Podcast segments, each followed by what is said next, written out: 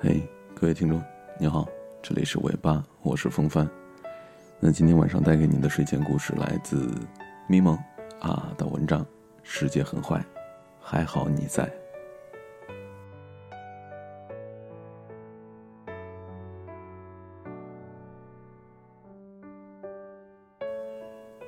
你有没有在某个瞬间觉得这世界有点操蛋呢？黄小屋问我这个问题。我还在想呢，他就开始自问自答了。他爸一直是非常的重男轻女，所以黄小屋一直憋着一口气，想要向他爸证明女孩也可以很能干。那他毕业之后一直是没日没夜的工作，拼命挣钱，攒了两年，终于攒到了十万块钱，他非常高兴，告诉了他爸。他爸说：“太好了，家里正要换房子，首付二十万，正愁钱不够呢。”黄小吴爽快的就把钱给打回去了，虽然之后他听说新房子只署了他哥哥的名字，他也觉得没关系，反正是一家人嘛。春节前，听说房子装修好了，黄小吴非常的期待，想着房间一定比以前宽敞多了，不知道窗户大不大，有没有阳光透进来。那除夕当天，黄小吴终于回到了惠州，看到了新家，和他想象的一样，家里很大。四房两厅，主卧室是他哥哥和嫂嫂的，次卧是他爸爸妈妈的，小卧室是他外甥女儿的，还有一间当然是他哥哥的书房。里边没有床。黄小吴的妈妈非常尴尬，说：“房间有点不太够。”他爸马上就接话了：“哎，这有什么呀？反正小吴过两年就要嫁人了嘛，也不需要在家里留房间了嘛。小吴啊，你就睡沙发吧。”黄小吴赶紧打了个圆场，说：“没关系，没关系，沙发嗯又大又软，睡起来一一定很舒服的。”当天看完春晚，一家人各自回房间里睡觉了。黄小吴一个人躺在客厅的沙发上，外面鞭炮声很热闹，整个世界都很快乐，但他却有点难过。他在外面这么努力，这么拼。一直盘算着多赚点钱给父母花，然而父母所规划的一家人的未来里面，已经没有他了。房间没有他的，衣柜没有他的，拖鞋也没有他的。过完春节，她见到了男朋友大雄，忍了很多天的难过和委屈，突然就绷不住了，抱着大雄是大哭了一场。他说：“我觉得我没有家了。”大雄是一个 IT 男，嘴笨，不知道怎么安慰他。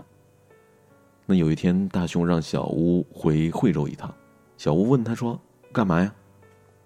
大雄就说了：“我没有很多钱，买不起一线城市的房子，但惠州的房子我可以买。我已经看好了一套小房子，这就是我们的家，以后我们就在自己家里过年吧。”很多时候。我们觉得世界对自己很不友善，但却有人以爱之名给你温暖。我曾经写过，公司里的有个同事长得特别像混黑社会的，叫李野。李野是外表粗犷，但内心极其少女。比如说追到了暗恋的女神，就会迫不及待地把她带到好哥们儿面前炫耀。再比如说女朋友生日的时候，他会专门去商场给她买衣服。你想想，一个彪形大汉呢？走进全是日系服装的少女馆，吓得是服务员差点就要打电话报警，以为黑社会的业务都拓展到商场里来了。反正李野对女朋友特别贴心，但凡有他俩出现的地方，那就是虐狗专场。有一次，李野朋友打电话给他了，说看到他女朋友和另一个男生在看电影。他跑去电影院了，果然看到女朋友身边坐着一个男生，男生还搂着他女朋友的肩膀。那个男生侧过头来的时候，和他女朋友相视一笑，李野看到了两张再熟悉不过的脸。那个男生是他的好哥们儿，那讽刺的是，他哥们儿穿着李野的衣服，他女朋友穿着李野送的衣服。那场电影明明是捉妖记，却变成了捉奸记，李也是气炸了呀！回去给捉妖记就怒打了异性。我们担心他难过，就带他出来喝酒。我们一边喝一边卖力的吐槽那对狗男女。李也说：“算了算了啊，过去了，都过去了。”然后就埋头的喝闷酒。我们说：“怎么就能算的呀？丫丫的，你不能这么怂啊！以后谁他妈还还要你啊？”这时候，一个声音弱弱的传了过来：“我要他。”全场突然就静了下来，看向发出声音的那个人。原来是大巴。大巴是我多年的粉丝，刚好来找我玩，我就把他给带了出来。那没有想到，他竟然现场撩起了我们公司的汉子。那更没想到的是，他们后来还真的就在一起了。我问大巴：“为什么喜欢李野啊？”大巴一脸羞涩的跟我说：“因为他很厉害呀。”我也一脸羞涩的说：“哟，不要这么直白嘛！我还是个十八岁的孩子，告诉我一些具体的细节就可以了。”大巴白了我一眼说：“李野都被绿成那样子了，还一句前任和兄弟的坏话都没讲，很豁达，很酷，他很喜欢。”那后来我们来北京了，大巴还留在深圳，他们开始了漫长的异地恋。我们工作很忙，但李野一有时间就开始联系大巴，每天给他发微信的时候都笑得跟一傻逼一样。李野说，被女朋友跟好哥们背叛的那段日子的确很痛苦。其实他不恨对方，他只是在怀疑自己，怀疑自己是不是不值得被爱。但是这个时候，大巴出现了。在当他快要不爱自己的时候，大巴义无反顾的爱上了他。我想起那次，我回深圳找大巴吃饭，吃完饭我们分开打车，他站在马路对面，忽然就叫住了我。我回答，他就冲我大喊说：“帮我告诉李野，我爱他。”我到现在还记得马路对面的他，站在阳光里，笑得一脸灿烂。爱情里最美好的事儿，就是当你掉进黑暗里的时候，遇见一个人。闪闪发光。每个人都会遭遇世界坏的一面，我也有过。高考后毕业旅行，隔壁班的男生跟我表白了，我们在一起了。他对我真的很好。我们大学是异地恋，我在济南，他在成都。每次五一、十一放假，他都会坐四十多个小时的火车来看我。他家境不好，就偷偷跑去打工攒钱给我买生日礼物。他瘦瘦的，我胖胖的。下雨天前面有水坑的时候，他每次都背我。考虑到我的体重，场面是不是让你感觉到很感人呢？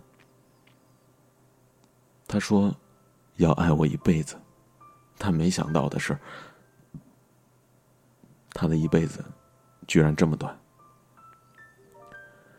我们交往的第五年，有一次我回成都待了几天，中途接到了个电话，对方跟我说：“她是我男朋友的女朋友。”那我他妈是谁呀？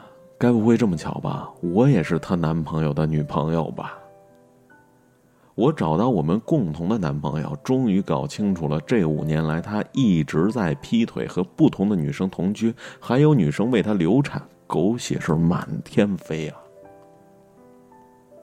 那之后的一个月，我一下子瘦了三十斤。那这点必须得说啊，我还是很怀念的。那更可怕的是，我的爱情观是完全扭曲了。我觉得所有的真爱都他妈是鬼扯，所有相信真爱的人都是傻逼。那再往后来，你们知道的，罗同学终于登场了。到现在我们结婚十一年了，他每天晚上都会来接我下班。他的兴趣爱好就是跟儿子争宠。他很羡慕我们公司的员工，因为每天都可以跟我待在一起说很多的话。他在被采访的时候，记者就问：“如果咪蒙出轨了，你可以接受吗？”他说：“可以啊，记者又问：“那出轨很多次呢？”他说：“也可以啊，比起跟他分开，其他任何事情都不算什么。”那天记者的下巴就再也没有合上过。宫崎骏《幽灵公主》里边有这样一句话，我特别喜欢：“不管你曾经被伤害的有多深，总会有一个人的出现，让你原谅之前生活对你所有的刁难。”罗同学。就是这么一个人。然而，这个人生病了，医生说他的肾在萎缩，也许以后要换肾。他很担心，因为要长期治疗需要一大笔钱。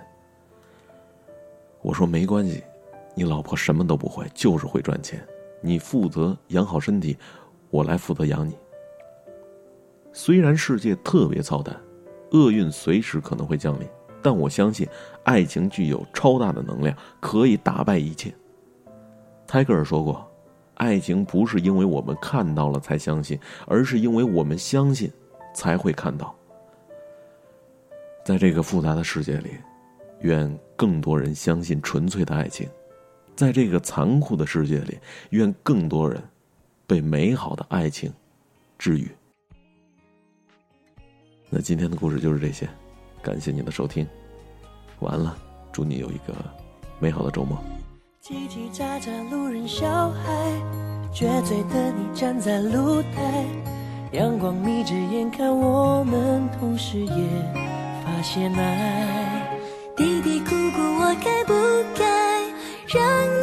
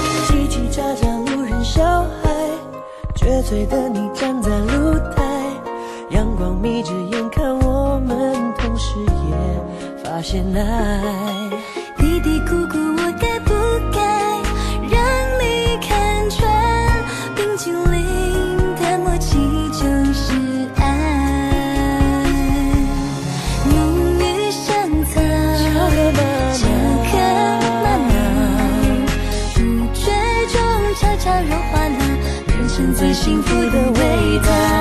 忘了烦恼，和爱多好，不需要说什么，呼吸之间就尝到了你我心电感应。我看见了 in the air，丘比特苦恼，唠叨的月老。谁也管不了，就放手去爱。Love is in the air。花开的很好，风吹的很好，只要你在，什么都好。爱的香味随空气飘。